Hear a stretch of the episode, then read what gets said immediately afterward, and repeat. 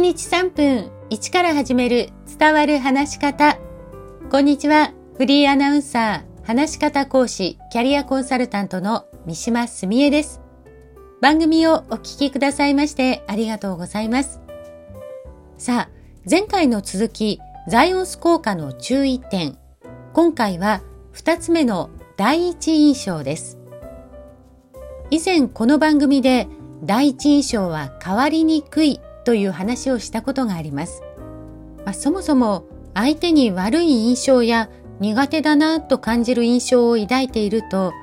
私たちは接触機会を増やしても相手にあまりいい印象を持ちません。あなたもどうでしょうか？苦手だなと感じている人に話を聞かれたり何度も会わないといけないと思うと、まあ、私だったらその時間が憂鬱になると思います。とは言っても、抱いていた印象が実際に会った時に印象がいいものに変われば、その憂鬱も安心や信頼に変わっていきます。相手に与える印象は第一印象はもちろんですけれども、その後の印象も本当にとても重要なんです。ただ厄介なのは私たちが苦手だと感じるのは人それぞれ違うということ。それは個人個人の記憶が違うからです。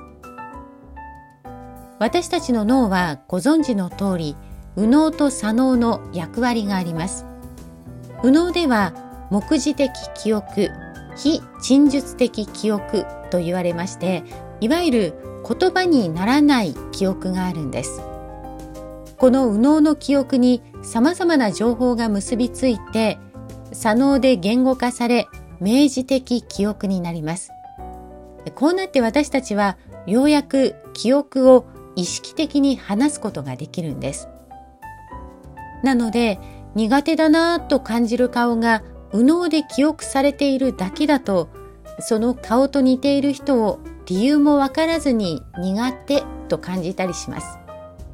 まあ、ここできちんと誰の顔が苦手かと言葉にできる状態、意識化していれば切り分けて考えられるんですけれども、幼い頃の記憶は無意識の記憶として残っていて、それが影響することもあるんです。じゃあ、相手が苦手だと思っている人と自分が似ていたら、どうしようもないじゃないかと思うかもしれませんが、対策もあります。その一つは安心感を与える表情、特に笑顔や微笑みです。次回は安心感を与えられる笑顔について一緒に考えてみましょう。今日も最後までお聴きくださいましてありがとうございました。